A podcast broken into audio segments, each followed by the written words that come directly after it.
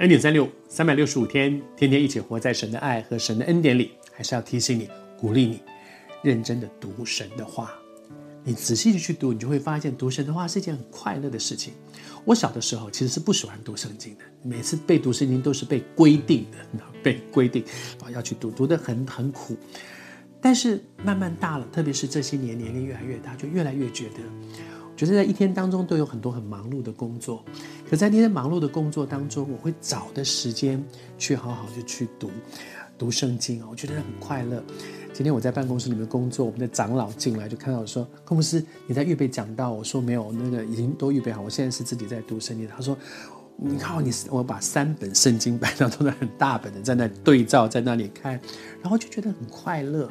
在很忙碌的当中，我觉得那是我很快乐的一件事。”奉主的名祝福你，读圣经也要成为你很快乐的一件事，因为你真的会读出里面的滋味来，你一定会的，你一定会的，你开始吧，跨出这一步。这几天在跟你分享说，耶稣举的那个比喻，说有一个有一个财主，一个有钱人，他要出国去，而临出国之前呢，把他三个仆人找来，各给他们一些银子。有人五千两，有人两千两，有人一千两，然后交代他们去经营、去运用。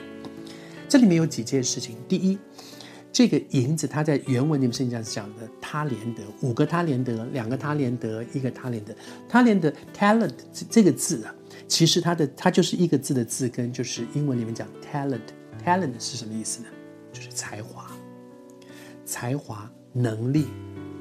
同样的，主把。各式各样的才华能力给你、给我、给他，每一个人身上都有，每一个人身上都有神给你的一些才华、一些能力、一些资源，这是神给你的。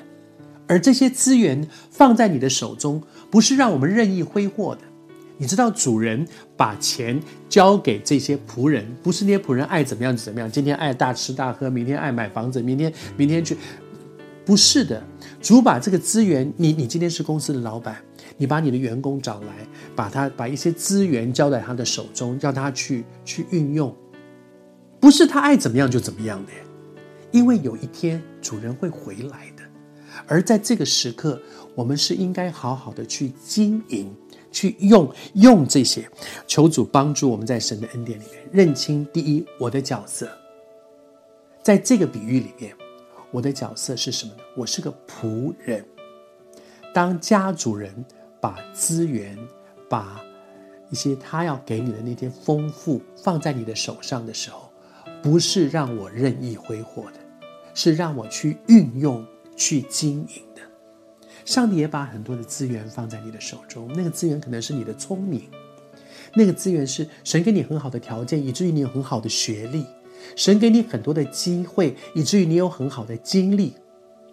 神给你一个一个特别，在某一方面，你有一个特别的才华。你在美术方面，在音乐方面，在体育方面，在各式各样的方面，你有一些很特别神给你的恩典。